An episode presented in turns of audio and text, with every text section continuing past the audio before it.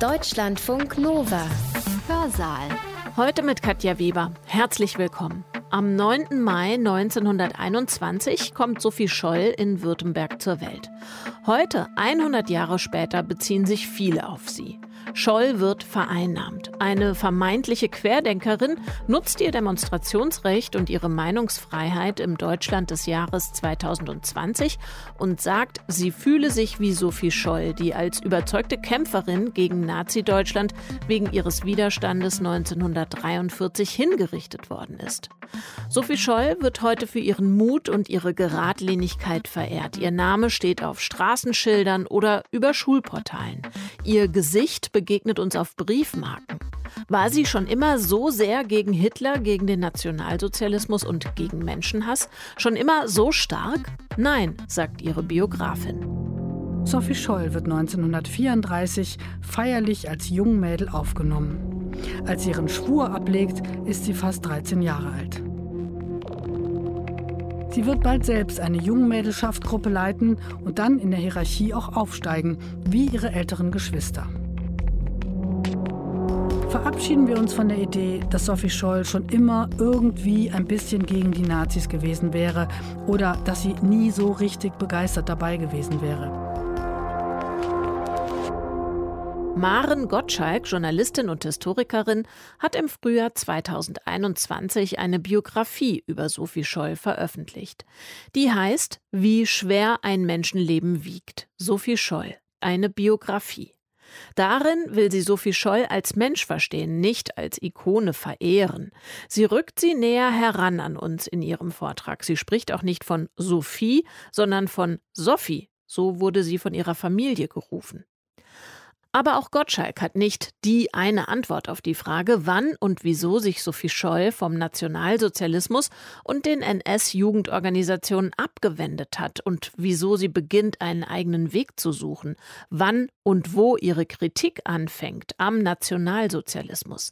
Aber die Biografin zeigt uns, welche Ressourcen die junge, begabte und vielfältig interessierte Sophie anzapfen konnte, woher sie Anregungen bekommen hat und wie sie es geschafft hat, stark zu werden und stark zu bleiben. Mein liebstes Zitat aus dem folgenden Vortrag stammt aus einem Brief an ihren Bruder Hans vom 7. September 1941. Geschrieben hat Sophie Scholl diesen Brief aus dem verhassten Reichsarbeitsdienst heraus, der ihr ein Graus war wegen der Fremdbestimmung der Gängelei und weil sie doch eigentlich nur loslegen will mit ihrem Studium. Sie ist unglücklich und schreibt trotzdem, Zitat, aber seltsam. Erst jetzt spüre ich so recht, dass mich nichts zwingen wird. Ein herrliches Stärkegefühl habe ich manchmal. Zitat Ende. Es scheint fast so, als könne Sophie Scholl Niedergeschlagenheit und Traurigkeit in Kraft verwandeln. Mehr Einblicke in Sophie Scholls Gedanken- und Gefühlswelt bekommt ihr jetzt in Maren Gottschalks Vortrag Sophie Scholl, der Mensch hinter der Ikone des Widerstands. Sie hat ihn am 1. Februar 2021 extra für uns, extra für euch in Köln eingesprochen. Sophie Scholl gehört zu den bekanntesten Widerstandskämpferinnen in der Nazizeit, und zwar nicht nur in Deutschland, sondern auf der ganzen Welt. Warum ist das so? Und wer genau war Sophie Scholl eigentlich? Wir haben so viele Heldinnenbilder von ihr im Kopf. Die berühmten Fotos begegnen uns immer wieder in Filmen und auf Büchern. Sophie Scholls Büste wurde in der Walhalla aufgestellt und sie steht heute auch im Wachsfigurenkabinett von Madame Tussaud. Viele Schulen, nicht nur in Deutschland, wurden nach ihr benannt oder auch nach den Geschwistern Scholl. Es gibt Plätze und Straßen mit ihrem Namen. Das Gedenken an Sophie Scholl wird in diesem Jahr zu ihrem 100. Geburtstag an vielen Orten begangen. Und deshalb ist die Frage wichtig, erkennen wir Sophie Scholl eigentlich noch hinter dieser Heldinnenverehrung? Ist sie nicht schon fast eine Heilige, deren Züge gar nicht mehr auf einen normalen Menschen hinweisen?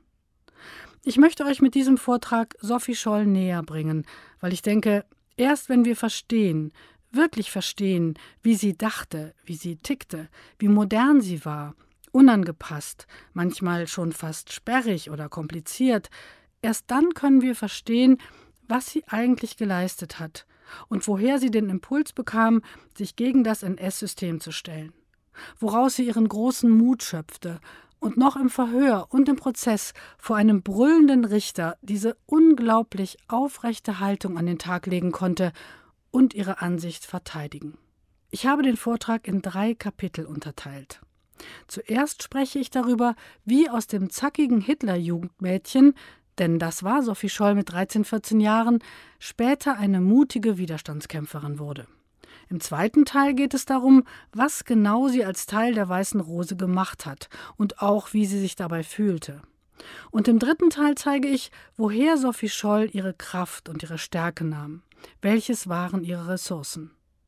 Zuletzt werde ich noch kurz darüber sprechen, warum Sophie Scholl heute so bekannt ist und so oft von Menschen vereinnahmt wird, die überhaupt nichts mit ihr gemeinsam haben. Ich beginne mit einem Zitat von Sophie Scholl aus dem Jahr 1942. Wenige Monate vor ihrem Tod schreibt sie, alle Kreaturen lobten den Schöpfer, nur der Mensch sei in der Lage, sich von diesem Lobgesang abzusondern. Sie fährt fort, Zitat, und jetzt könnte man oftmals meinen, der Mensch brächte es fertig, diesen Gesang zu überbrüllen mit Kanonendonner und Fluchen und Lästern. Doch dies ist mir im letzten Frühling aufgegangen, er kann es nicht, und ich will versuchen, mich auf die Seite der Sieger zu schlagen. Zitat Ende. Wer ist diese Frau, die mit 21 Jahren so starke Sätze schreibt? Sophie Scholl wird am 9. Mai 1921 in Forchtenberg geboren, in einem kleinen Städtchen im Hohenloher Land. Heute ist das Baden-Württemberg. Ihr Vater Robert Scholl ist dort Bürgermeister, ein ehrgeiziger Mann, der sich aus kleinen Verhältnissen nach oben gearbeitet hat. Er ist streng, auch ein bisschen besserwisserisch, liest verschiedene Zeitungen und ist gut informiert. Im Ersten Weltkrieg hatte er keinen Dienst mit der Waffe leisten wollen und sich deshalb als Sanitäter ausbilden lassen. Bei der Arbeit im Lazarett hatte Robert Scholl dann seine zehn Jahre ältere Frau Lina kennengelernt. Lina war damals Diakonisse, gehörte also zu einer religiösen Gemeinschaft und hatte eigentlich auf Ehe und Familie verzichten wollen. Dann verliebte sie sich in Robert Scholl und warf ihre ursprünglichen Pläne über den Haufen. Eine mutige Entscheidung war das damals. Dass ihr Mann bereits ein Kind mit einer anderen Frau gezeugt hatte, die verheiratet gewesen war, ist übrigens auch ein Zeichen für Linas Toleranz und ihren Mut, denn sie nimmt den kleinen Jungen bei sich auf. Lina und Robert Scholl heiraten 1916 und bekommen sechs Kinder. Auf Inge, Hans und Elisabeth folgt 1921 Sophie. Und dann kommt noch Werner auf die Welt und zuletzt die kleine Tilde, die jedoch schon als Kleinkind stirbt. Die Familie Scholl lebt im Obergeschoss des Rathauses, wo die Gemeinde dem Bürgermeister eine große Wohnung zur Verfügung stellt. Die Geschwister genießen eine idyllische Kindheit. Sie spielen viel in der Natur, im Garten der Pfarrersfamilie, mit deren Kindern sie befreundet sind, in den Weinbergen, zwischen denen das Städtchen Geschmieg liegt. Sie baden im Fluss Kocher, der durch Forchtenberg fließt. In diesem Fluss lernt Sophie auch schon früh schwimmen und sie erzählt später, dass sie immer, wenn sie an einem Fluss oder See vorbeikommt, Schuhe und Strümpfe ausziehen muss, um wenigstens kurz die Füße ins Wasser zu halten. Diese Kindheit legt in Sophies Leben den Grundstein für die Liebe zur Natur, die sie immer fühlen wird. In der Natur kommt sie zur Ruhe und sie sehnt sich oft danach, sich als Teil von ihr zu fühlen. Darauf kommen wir später noch. Beide Eltern Sophies stammen aus kleinen Verhältnissen und streben nach einem Aufstieg in eine Form behaglicher Bürgerlichkeit, die sie ihren Kindern mitgeben wollen. Die Kinder sollen es leichter haben. Dafür bezahlen die Eltern Klavier- oder Flötenunterricht, sie versorgen die Kinder mit Büchern und schicken sie auf weiterführende Schulen. Die Eltern erwarten, dass die Kinder sich in der Schule Mühe geben, und Sophie wird in den ersten Jahren eine sehr gute Schülerin sein. Sie ist auch die einzige der drei Töchter der Scholz, die das Abitur machen wird. Die Eltern wollen, dass ihre Kinder sich an Regeln halten, aber sie sollen auch die Freiheit kennenlernen und Verantwortung übernehmen.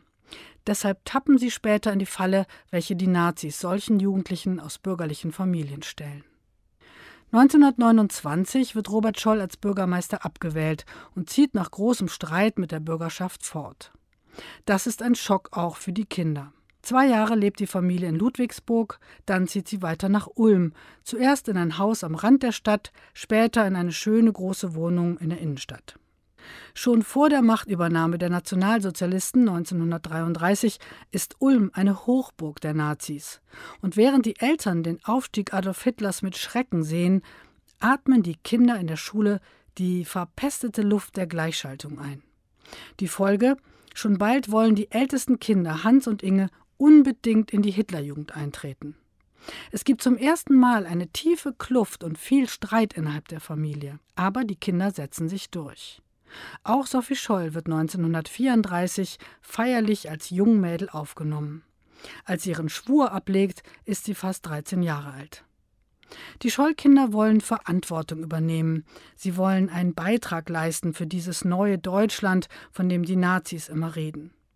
Gerade auch die Kinder und Jugendlichen sind so empfänglich für die Propaganda vom Gerede über Vaterland und Wohlstand für alle, von Kameradschaft und Gemeinschaft und Arbeit für alle. Weil sie sich gebraucht fühlen, weil sie durch ihre Uniformen, ihre Aufmärsche, ihren Einsatz auf einmal auf neue Weise sichtbar werden. An diesem neuen Deutschland, das man ihnen vorgaukelt, wollen auch die Schollkinder mitarbeiten. Die Organisatoren der Hitlerjugend haben sich einiges bei erfolgreichen Jugendverbänden abgeschaut. Jugend führt Jugend ist einer der Tricks. Es macht viel mehr Spaß, zu einer Jugendgruppe zu gehen, in der nicht Erwachsene das Sagen haben, sondern in der die Gruppen von anderen Jugendlichen geleitet werden. Zelten mit Lagerfeuer, Selbstverpflegung und Geländespiele, das hatte für Jugendliche der 30er Jahre einen großen Reiz. Keine spießigen Ausflüge mit den Eltern, sondern das machen können, worauf Jugendliche Lust haben. Nur unter Gleichaltrigen sein, am Feuer sitzen, singen, spielen, toben, einfach in die Natur raus. Das hatten schon die Wandervögel ihnen vorgemacht. Die Nazis haben das nicht erfunden, aber diese Faszination ausgenutzt und diese Fahrten mit ihren ideologischen Inhalten aufgeladen. Auch Sophie schreibt in ihr Tagebuch, dass ihr die Fahrten so viel bedeuten und dass sie gar nicht genug davon bekommen kann. Sie wird bald selbst eine Jungmädelschaftgruppe leiten und dann in der Hierarchie auch aufsteigen, wie ihre älteren Geschwister. Inge Scholl, die älteste Schwester, hat in ihrem ersten Buch über die Weiße Rose geschrieben, Sophie sei nie so richtig überzeugt von der HJ gewesen und habe sich bald distanziert. Dies konnte Inge Scholl behaupten, solange sie die einzige war, die den Schatz gehütet hat. Denn damals lagen alle Briefe und Tagebuchaufzeichnungen von Sophie und Hans nur bei ihr. Niemand durfte dort recherchieren. Nur ausgewählte Dokumente hat die älteste Schwester zugänglich gemacht. Seit Inge Scholz Tod liegt dieser Nachlass im Institut für Zeitgeschichte in München und nun kann man die Quellen selbst einsehen. Es ergibt sich ein anderes Bild. Sophie ist bis zu ihrem Wegzug aus Ulm 1941 bei der Hitlerjugend geblieben und die Mädchen, die in ihrer Gruppe waren, haben berichtet, dass Sophie zumindest in den ersten Jahren sehr engagiert und zackig und fanatisch als Anführerin gewesen ist. Wie alle anderen müssen auch bei ihr die Mädchen Nazi-Lieder singen und marschieren. Sophie ist ein Mensch, der sich selbst gerne körperlich spürt und sich verausgabt, und das verlangt sie auch von ihrer Gruppe. Jungmädel Eva Ammann berichtet, Zitat, Sophie war damals sehr begeistert, sehr fanatisch für den Nationalsozialismus, aber mit einem Schuss bündischer Jugend. Wir sind marschiert und die Sophie lief nebenher und sagte links zwei, drei. Das war so richtig zackig. Zitat Ende. Sophie hat auch sehr spezielle Vorstellungen von Gerechtigkeit und vom Teilen. Vor einem Ausflug müssen alle Mädchen ihren Proviant auf einen Haufen legen. Dann darf sich jedes von ihnen mit verbundenen Augen etwas nehmen. Sophie meint, so wäre das dann gerecht verteilt, weil die einen ein tolles Butterbrot oder Kuchen dabei hätten und die anderen vielleicht nur einen Apfel. Den Eltern ihrer Jungmädels hat das überhaupt nicht gefallen, aber Sophie hat das durchgezogen. Es gibt auch eine berühmte Geschichte darüber, dass Sophie ein Mädchen, das nicht zum Dienst gekommen war, also zu dem wöchentlichen Treffen der Jungmädels, von einem anderen Mädchen hat holen lassen. Die Familie derjenigen, die nicht gekommen war, hatte eine Metzgerei. Dort ist jemand krank geworden und sie musste aushelfen. Eigentlich ganz normal. Sophie aber will das nicht akzeptieren. Als das Mädchen in der folgenden Woche wieder fehlt, schickt sie einen Polizisten, um das Mädchen zu holen. Ich erzähle das, um zu zeigen, dass Sophie durchaus sehr engagiert und begeistert von der Hitlerjugend gewesen ist. Es gibt dafür noch mehr Belege, aber die sollen hier erstmal reichen. Verabschieden wir uns von der Idee, dass Sophie Scholl schon immer irgendwie ein bisschen gegen die Nazis gewesen wäre oder dass sie nie so richtig begeistert dabei gewesen wäre. Sie war genauso verführt worden wie tausende andere Jugendliche. Deshalb stellt sich die Frage, was hat sie schließlich gegen die Nazis eingenommen?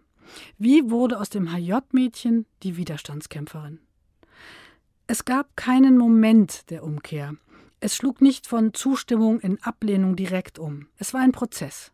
Und noch dazu einer, zu dem sie in ihren Briefen und Tagebüchern nichts sagt. Die einzige Aussage dazu stammt aus dem Verhör. Sie habe sich von der HJ entfernt und sei mit dem Herzen nicht mehr dabei gewesen.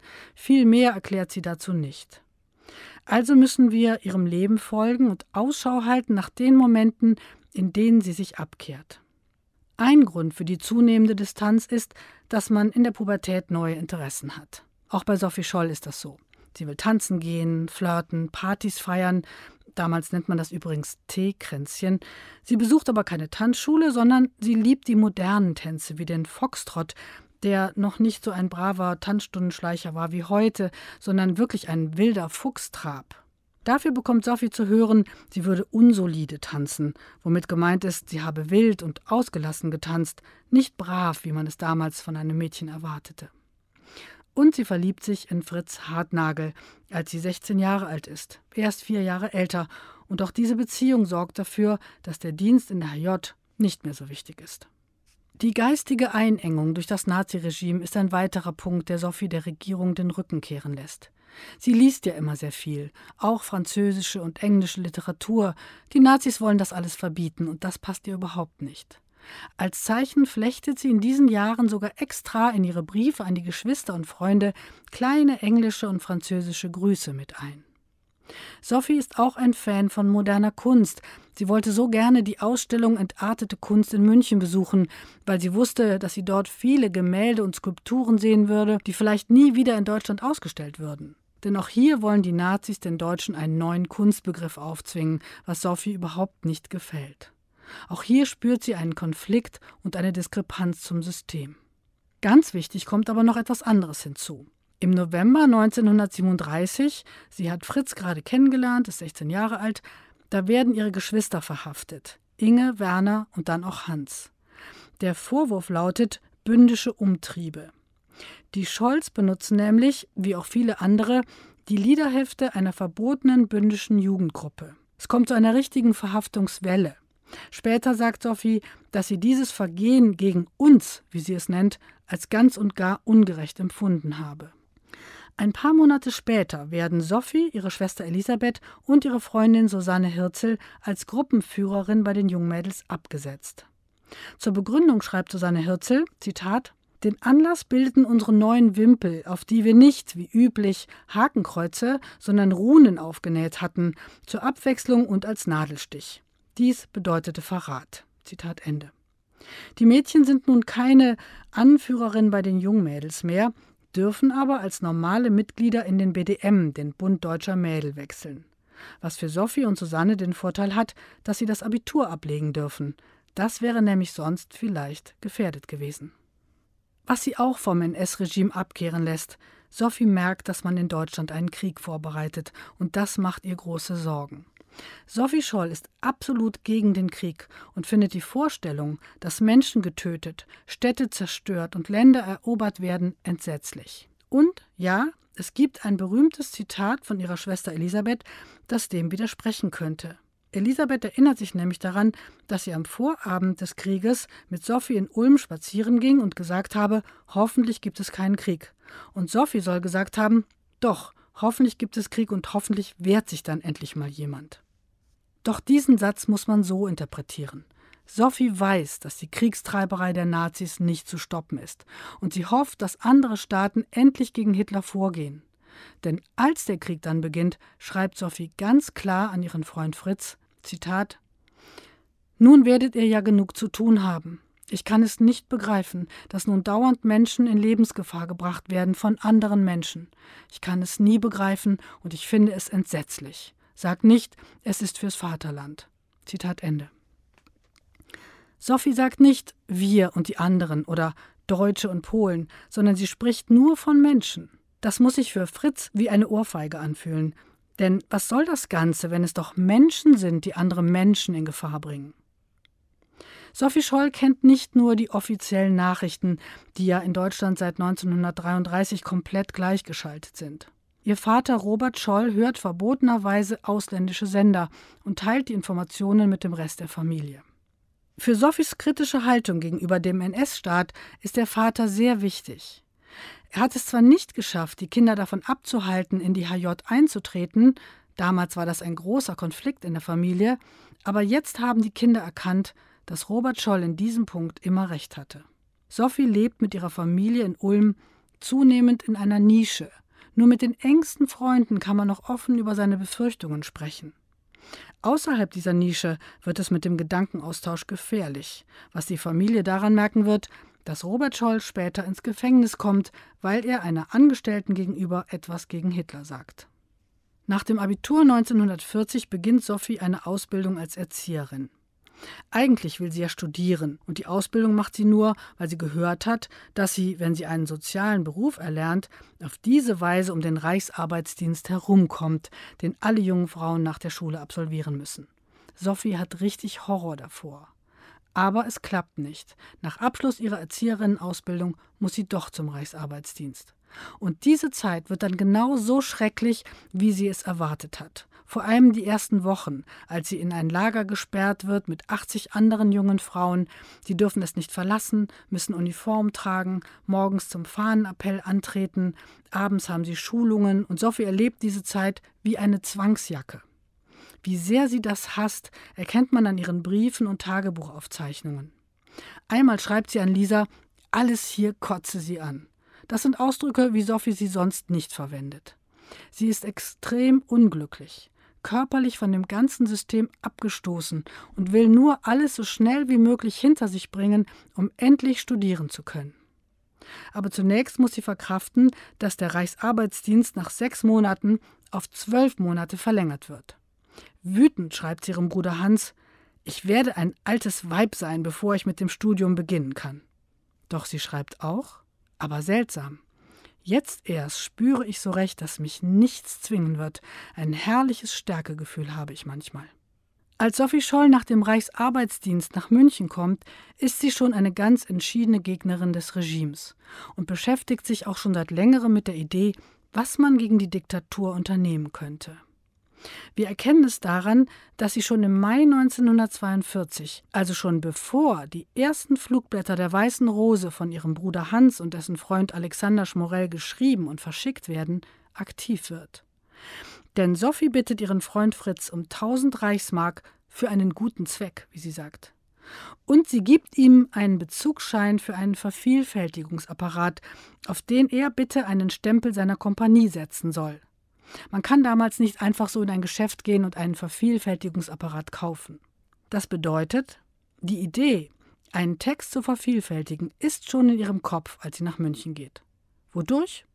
Vielleicht dadurch, dass die Familie Scholl ein paar Monate zuvor von Hand abgeschriebene Predigten des Münsteraner Bischofs von Galen in ihrem Briefkasten gefunden hatte. Predigten, in denen es auch darum ging, dass von Galen die Politik der Nazis kritisiert wie die Ermordung von kranken und behinderten Menschen. Fassen wir zusammen. Die Abkehr Sophie Scholz vom NS-Regime ist ein Prozess und er wird ausgelöst durch verschiedene Impulse und erstreckt sich auf verschiedene Bereiche ihres Lebens.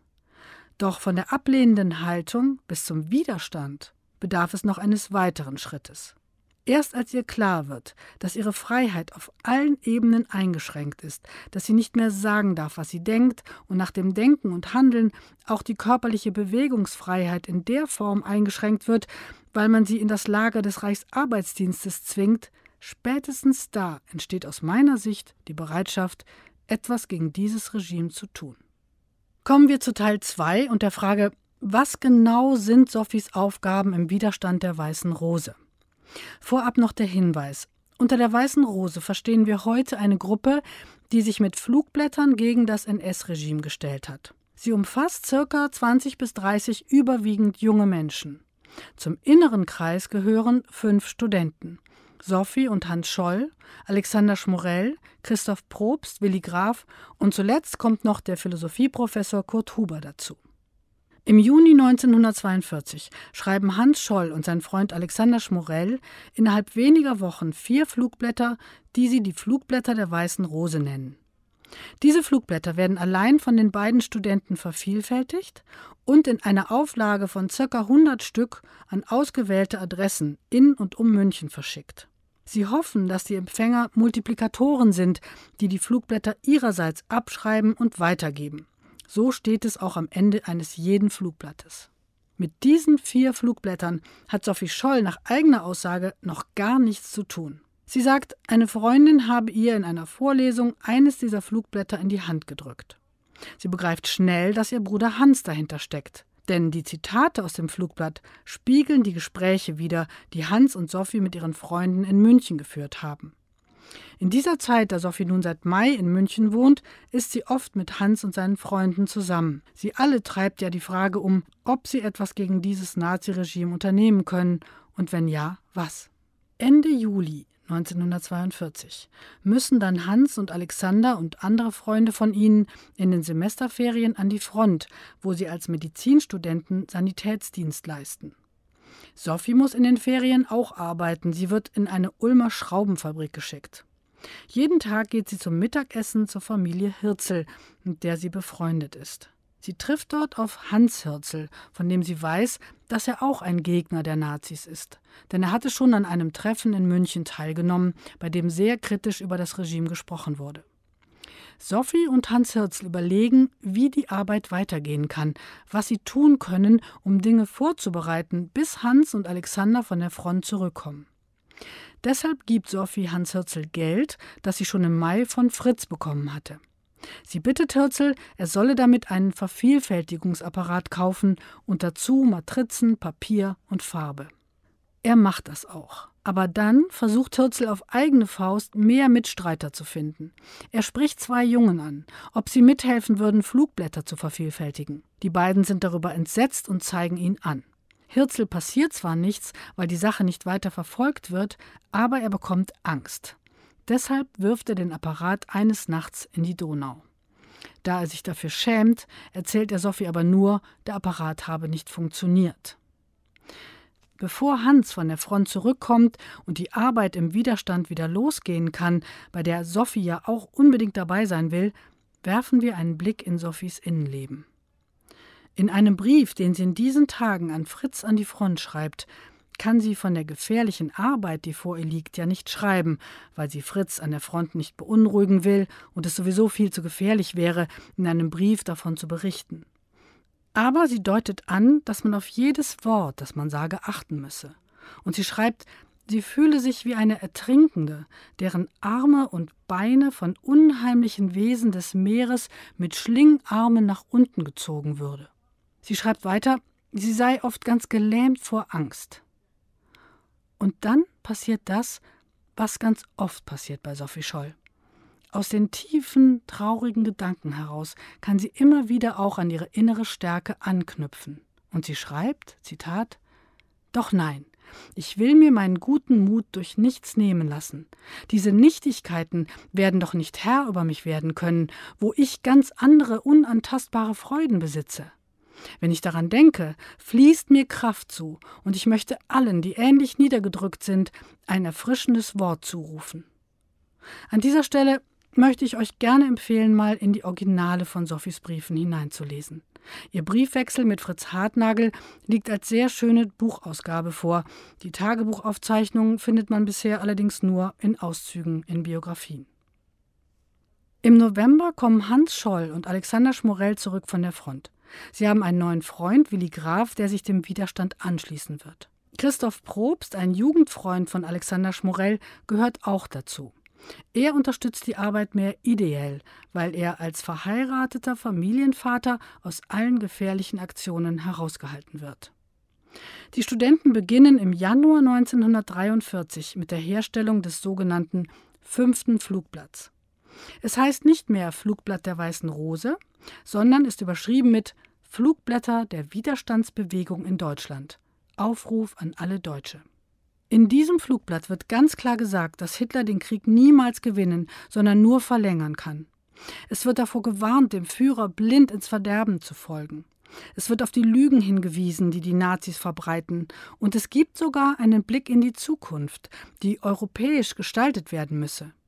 Am Ende heißt es Freiheit der Rede, Freiheit des Bekenntnisses, Schutz des einzelnen Bürgers vor der Willkür verbrecherischer Gewaltstaaten, das sind die Grundlagen des neuen Europa. Dieses Flugblatt wird nun in einer sehr hohen Auflage hergestellt. Ich erinnere nochmal daran, die ersten vier Blätter hatten eine Auflage von jeweils nur 100 Stück. Jetzt werden 6.000 bis 9.000 Stück hergestellt. Das ist wirklich eine enorme Leistung und Sophie ist bei dieser Arbeit eigentlich an allen Phasen beteiligt. Verfasst wird das Flugblatt wohl von Hans Scholl und Alexander Schmorell. So wird es später in den Verhören ausgesagt. Und Professor Kurt Huber, der inzwischen auch zu der Gruppe gehört, hat das Flugblatt auch noch bearbeitet. Aber es ist undenkbar, dass Hans mit Sophie nicht darüber geredet hat, was darin stehen soll. So ein Text wird ja nicht in einem Stück heruntergeschrieben, sondern auch überarbeitet und diskutiert. Und von daher gehe ich davon aus, dass Sophie Spuren in diesem Flugblatt auch inhaltlich hinterlassen hat. Das fünfte Flugblatt unterscheidet sich von den Flugblättern 1 bis 4. Es ist weniger theoretisch, es ist packender, drängender, auch vom Layout sieht es anders aus. Der Zeilenabstand ist größer, es sind einzelne Wörter und Zeilen gesperrt getippt.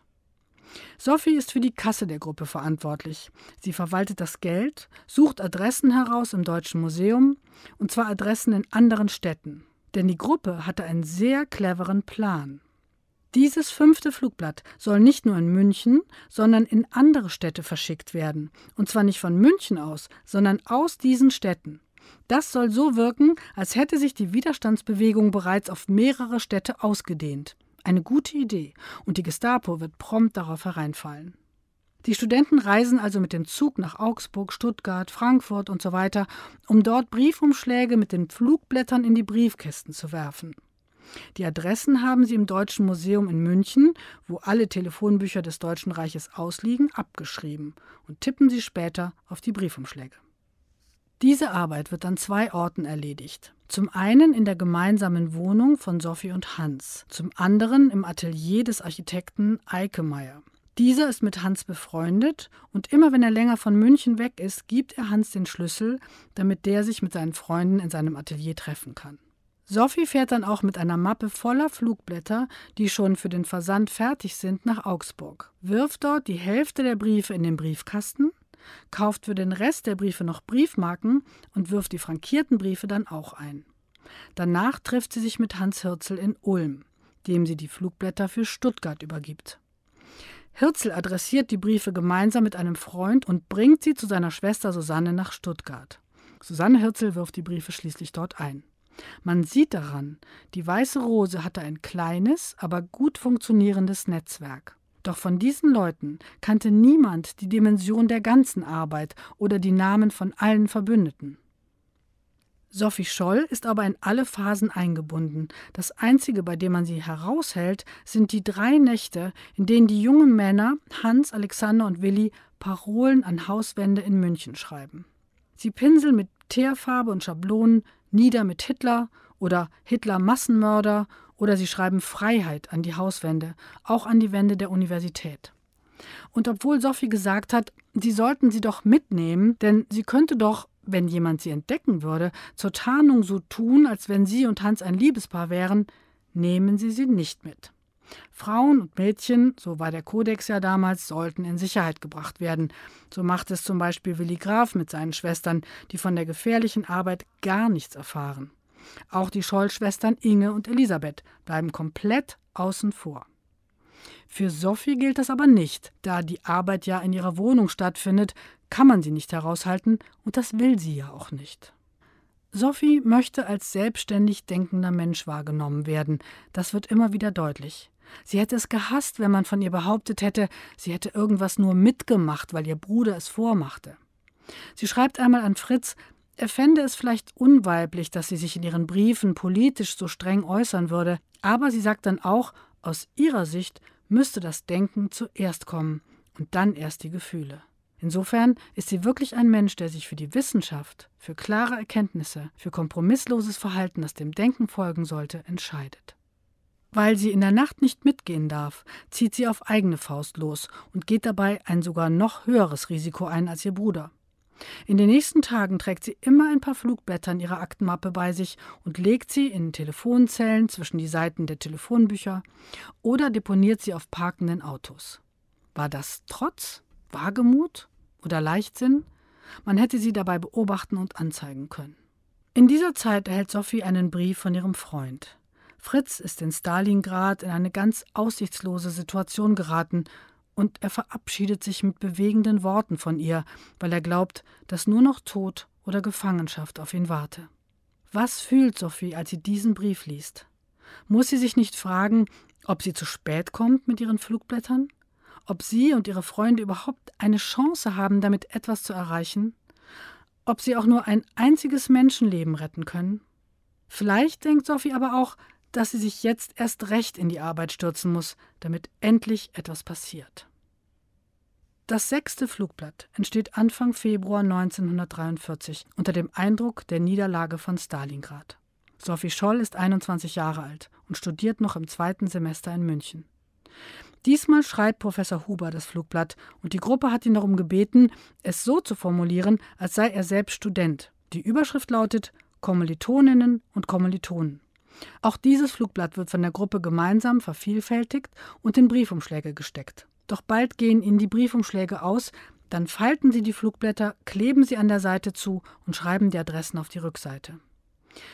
Zu diesem Zeitpunkt arbeitet die Gestapo bereits fieberhaft daran, die Verfasser der Flugblätter zu finden. Sie haben sogar einen Gutachter eingeschaltet, der aus den Formulierungen herauslesen soll, was für ein Mensch hinter den Texten steht. Noch immer ist es ein sehr kleiner Kreis, der von den Flugblättern weiß. Die Gruppe arbeitet unter Hochdruck in der Nacht und unter sehr strenger Geheimhaltung. Doch die Erschöpfung und der Frust nehmen zu. Denn sie fragen sich, was haben sie eigentlich bisher mit ihren Flugblättern erreicht? Kommen wir zur Verhaftung von Sophie und Hans Scholl. Am Donnerstag, dem 18. Februar 1943, gehen die beiden vormittags in die Universität, die Vorlesungen laufen noch. Die Geschwister legen die Flugblätter im Hauptgebäude aus, auf den Treppenstufen, vor den Hörsaaltüren, in Nischen, auf Fenstersimse. Sie sind bereits wieder auf dem Weg nach draußen, da merken sie, dass sie noch Flugblätter übrig haben und sie gehen wieder zurück. Sie steigen in den zweiten Stock des Lichthofes hinauf. Und dort gibt Sophie einem Stapel Flugblätter, der auf der Brüstung liegt, einen Stups. Und die Blätter regnen in den Lichthof hinab. Das sieht wiederum der Hausmeister, der sie verhaften lässt. Die Frage, warum die beiden diese leichtsinnige Aktion am helllichten Tag gemacht haben, wird sich wohl nie mehr ganz klären lassen. Damit ihr versteht, wie verworren die Quellenlage ist, möchte ich nur ein paar der Fakten hierzu nennen. Hans Hirzel hatte in Ulm ein paar Tage vorher wieder falsche Leute angesprochen und sie gefragt, ob sie mitarbeiten wollten. Hirzel wurde angezeigt und von der Gestapo in Stuttgart vorgeladen. Bei dem Verhör sei, so sagt Hirzel später, der Name Sophie Scholl gefallen. Hirzel geht zu Inge Scholl und fordert sie auf, ihre Geschwister in München zu warnen. Und jetzt kommt etwas sehr Unerklärliches. Inge Scholl ruft in München an, erreicht aber ihre Geschwister nicht. Also ruft sie ihren Freund Ottel Eicher an, der in München gerade ein paar Tage bei einem alten Freund verbringt. Ottel Eicher sagt später, er habe Hans Scholl angerufen, ihn aber nicht gewarnt, sondern sich mit ihm für den nächsten Tag, also den 18. Februar, den Tag der Verhaftung, verabredet. So, und wir können uns heute die Frage stellen, hätten Hans und Sophie die Flugblätter nicht verteilt, wenn sie die Warnung erhalten hätten? Oder ist es umgekehrt? Haben sie die Warnung doch erhalten und haben aus diesem Grund beschlossen, die übrigen Flugblätter in einer spontanen, unüberlegten Aktion loszuwerden? Auf jeden Fall ist es typisch, dass Sophie mit ihrem Bruder gemeinsam diese Aktion macht. Die beiden sind auch nicht ganz naiv vorgegangen, sondern sie haben sich eine gute Geschichte überlegt für den Fall, dass man sie erwischt. Sie wussten, dass sie dann erklären müssten, warum sie mit einem leeren Koffer durch die Uni laufen. Sie erzählen also beide in ihren jeweiligen Verhören, dass sie am Wochenende zuvor ihre dreckige Wäsche nach Ulm gebracht hätten und jetzt wieder auf dem Weg nach Ulm wären, um dann am Sonntag die Wäsche, die ihre Mutter gewaschen und gebügelt hätte, wieder mitzunehmen. Es wäre auch fast gut gegangen mit dieser Geschichte, wenn die Gestapo nicht belastendes Material in ihrer Wohnung gefunden hätte. Die Polizei findet unter anderem große Mengen Briefmarken und die Schreibmaschine, auf der die Matrizen für die Flugblätter geschrieben wurden. Damit werden sie im Verhör so lange unter Druck gesetzt, bis sie das Leugnen aufgeben. Und es gibt noch eine andere Sache, mit der man sie überführen kann. Hans Scholl trug fatalerweise einen handgeschriebenen Flugblattentwurf von Christoph Probst bei sich. Er behauptet, er habe den anonymen Entwurf im Briefkasten gefunden. In diesem Punkt hat er sich mit Sophie nicht abgesprochen, daher beteuert sie, sie hätten an diesem Tag gar keine Post gehabt. In dem Moment, in dem die Gestapo durch Schriftenvergleich herausbekommt, dass dieser Entwurf von Christoph Probst stammt, muss Hans Scholl das Leugnen aufgeben, um Probst nicht auch alle anderen Flugblätter in die Schuhe zu schieben. Wie auch immer es genau gewesen ist, wissen wir nicht. Denn das Verhörprotokoll gibt leider nicht jeden gesprochenen Satz wieder, sondern immer nur Zusammenfassungen. Was aber klar wird, Sophie Scholl erweist sich in dieser extrem schwierigen Situation als starke Persönlichkeit. Denn sie nimmt so viel Schuld wie möglich auf sich, will alles mit ihrem Bruder gemeinsam und nur mit ihm allein gemacht haben. Obwohl der Gestapo-Beamte ihr einen Ausweg zeigt, sie könne sich darauf berufen, dass sie von ihrem Bruder in diese Sache hineingezogen worden sei und es jetzt bereue, sie könnte um Gnade bitten und versuchen, sich als Verführte darzustellen, die gar nicht genau wusste, was sie tat, doch genau das macht sie nicht. Sie nimmt alles auf sich. Sie besteht darauf, dass sie richtig gehandelt habe und dass sie es wieder tun würde. Außerdem wird durch die Protokolle klar, dass die beiden wach und sehr konzentriert argumentieren, womit die Theorie, sie hätten die riskante Aktion in der Uni vielleicht unter Drogeneinfluss gestartet, vom Tisch ist. Vier Tage nach der Verhaftung, am 22. Februar 1943, werden Hans und Sophie Scholl und Christoph Probst vom Volksgerichtshof, der extra von Berlin nach München verlegt wurde, unter dem Vorsitz des berüchtigten Richters Roland Freisler zum Tode verurteilt und noch am selben Tag mit dem Fallbeil hingerichtet. Sophie Scholl hat nicht einmal ein ganzes Jahr in München gelebt und studiert. Kommen wir zum dritten Teil meines Vortrags und zu der Frage, Woher nimmt Sophie Scholl ihre Kraft, ihre Stärke? Welches waren die Ressourcen für ihre Persönlichkeit? Abgesehen natürlich von ihrer politischen Haltung, die wir schon kennen, gibt es eine ganze Menge Dinge, die ihr Kraft geben. Die wichtigsten sind die Familie, die Liebe, die Religion und die Philosophie, die Natur, dann die Kunst, Musik und Literatur. Die Liebe für die Familie und der Zusammenhalt unter den Geschwistern Scholl ist sehr groß. Die Briefe von zu Hause sind mir die liebsten, schreibt Sophie einmal. Immer wenn es ihr in der Fremde schlecht geht, denkt sie, liebe Leute, wenn ihr wüsstet, was ich in der Hinterhand habe, und meint damit ihre Familie. Die Liebe zu Fritz Hartnagel ist eine weitere wichtige Kraftquelle. Es ist die wichtigste Liebe ihres Lebens. Sie dauert auch bis zu ihrem Tod. Wir können die Höhen und Tiefen der Beziehungen durch den bewegenden Briefwechsel verfolgen, den ich bereits erwähnt habe. Er liegt als Buch vor, trägt den Titel Damit wir uns nicht verlieren, herausgegeben von Fritz Sohn Thomas Hartnagel. Wir erkennen darin zwei Menschen, die wirklich um ihre Liebe ringen, die sich gegenseitig zeigen, wie wichtig der andere in ihrem Leben ist, dass sie füreinander da sein wollen. In den Briefen geht es auch um die Frage, wie viel Distanz und Freiraum man braucht. Sophie kämpft immer darum, selbstständig zu sein und sich von der Liebe und Fritz nicht einengen zu lassen. Und wir erkennen auch, dass diese Liebe vielleicht auch etwas zu früh, zu groß, zu überfordernd für sie war, weil Fritz vielleicht zu hohe Erwartungen hatte. Gleichzeitig ist er der Einzige, bei dem sie sich zweifelnd und traurig und schwach zeigen kann und sich das auch traut. Die freie Natur, gibt Sophie ebenfalls Halt. Da gibt es zahlreiche Stellen in ihren Briefen, in denen sie darüber schreibt, wie gut es sich für sie anfühlt, in der Natur zu sein oder unter Bäumen zu stehen, die ihre Gelassenheit auf sie übertragen würden. Wenn die Sorgen über die Zukunft ihres Landes zu groß werden, dann sagt Sophie manchmal, sie wünsche sich nur eine Ackerkrume oder ein Stück Rinde zu sein, also ein Stück Natur, das keine Verantwortung trägt für das, was die Menschen anrichten. Kommen wir zur Kunst. Sophie Scholl ist ein großer Fan von moderner Malerei. Sie liebt die Arbeiten von Paula Modersohn-Becker, die sie zum ersten Mal in Bremen im Museum sieht. Sie schreibt danach ihrer Schwester, dass alle Zeichnungen von Heinrich Vogler in Worpswede ihr nichts mehr bedeuten, seitdem sie die Bilder von Paula Modersohn-Becker kennt. Und sie schreibt, ich verehre sie richtig gehend. Dabei geht es ihr auch um die Lebensgeschichte der Künstlerin und ihre Entscheidung, als Frau und Malerin neue Wege zu gehen. Sophie ist selber eine sehr talentierte Zeichnerin und tatsächlich überlegt sie sogar eine Zeit lang, ob sie nicht Kunst studieren möchte. Eigentlich erwarten alle in ihrer Familie sogar, dass Sophie sich an einer Akademie bewirbt. Sie kann mit sehr wenigen Strichen sehr klare Aussagen machen. Ihre Arbeiten sind zum Teil sehr zart, so als wolle sie sich den Menschen, die sie zeichnet, nur respektvoll und langsam nähern. Ich denke, das passt auch zu ihrem Wesen, die Menschen lange anzuschauen, sie genau zu studieren, so wie sie vielen Dingen gerne auf den Grund geht. Die Kunst bedeutet ihr viel. Sie entdeckt darin die ganze Tiefe des Lebens. Aber auch die Musik ist einer der wichtigen Ressourcen für Sophie Scholl. Sie spielt Klavier, auch Flöte und später Gitarre. Die Scholls veranstalten in der großen Wohnung am Münsterplatz Hauskonzerte und in München wird Sophie oft in Konzerte gehen. Sie schreibt, grundsätzlich mache Musik das Herz weich. Musik sei die Voraussetzung für das Wirken des Geistes in der Seele. Die Musik gehört für sie jedenfalls zu den Dingen im Leben, ohne die ihr Herz verhungern müsse. Literatur ist ebenfalls eine wichtige Ressource für Sophie.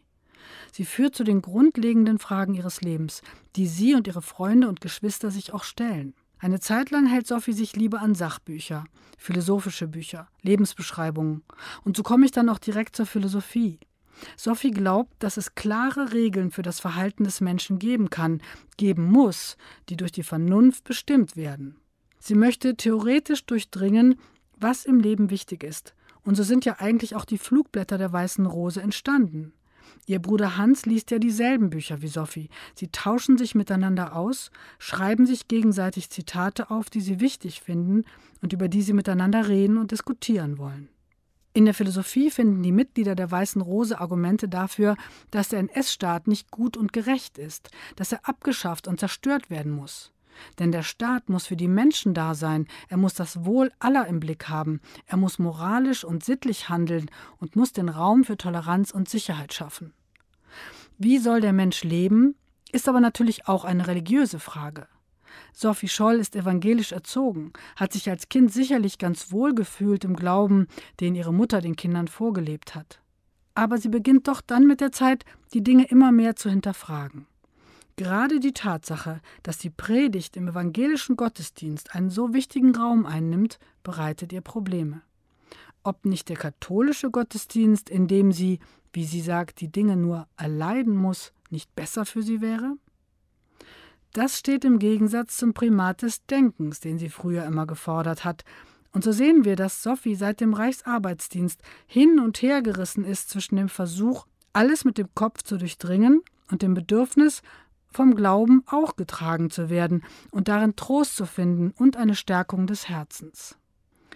In ihrem letzten Lebensjahr durchlebt Sophie eine religiöse Krise, weil sie aus diesem Widerspruch eigentlich nicht herauskommt, dass sie auf der einen Seite ein vernunftbegabter Mensch ist, der immer verstehen will, worum es im Leben geht, und dass sie sich gleichzeitig diese Berührung durch Gottes Nähe wünscht, dieses Gefühl, aufgehoben zu sein in ihrem Glauben. Es gibt Momente, in denen sie diese beiden Dinge in Einklang bringt, Geist und Seele als eine versöhnte Einheit erlebt, die sich nicht gegenseitig stören. Wenn man dem glaubt, was sie in ihren letzten Briefen schreibt, und warum sollte man das nicht tun, dann findet sie dieses Gefühl der Sicherheit, diese Vorfreude auf ein Leben nach dem Krieg, das Glück über die Rettung von Fritz aus Stalingrad in letzter Minute, und sie schreibt in einem ihrer letzten Briefe an ihn und nun ist dies Wiedersehen, das uns bevorsteht, für mich so anders als alle anderen, so als würdest du zurückkehren, um ganz da zu bleiben. Und wenn ich bisher zu müde war zum Pläne machen, weil sie ja doch durch den Krieg alle zu Schanden wurden, so schießen sie jetzt empor wie Urwaldblumen nach einem langen, warmen Regen, so bunt und ungeheuerlich. Doch sie wollen mir gar nicht ungeheuerlich vorkommen, sondern alle durchführbar. Wie wir wissen, wird sie ein paar Tage später für ihren Widerstand ermordet. Doch es bleibt zu hoffen, dass sie die vielen Schatzkisten, die sie in ihrem Inneren mit sich trug, die ihr Quelle der Kraft waren, in schwierigen Zeiten, auch in ihren letzten Tagen und Stunden noch für sich öffnen und nutzen konnte. Dass die Traurigkeit über den Tod, der ihr bevorstand und den sie auf gar keinen Fall wollte, von dem Gefühl gemildert wurde, das Richtige getan zu haben. Sie wusste, dass sie ein Zeichen gesetzt hatte in einer der dunkelsten Stunde deutscher Geschichte. Und wie wir an dem Interesse an Sophie Scholl und der Weißen Rose sehen, leuchtet dieses Zeichen in alle Welt bis heute. Sophie Scholl wird von vielen Menschen heute als Heldin gesehen, und das ist ja auch nicht falsch. Aber in erster Linie war sie doch Mensch, und das ist doch der Grund, warum wir sie bewundern und als Vorbild sehen können. Sie hat etwas getan, was eigentlich jeder Mensch hätte tun können. Ihre Stimme erheben, sich nicht abfinden, Mut und Zivilcourage zeigen, sich für Toleranz, Freiheit und Menschenwürde einsetzen. Was sie dazu befähigt hat, haben wir gesehen.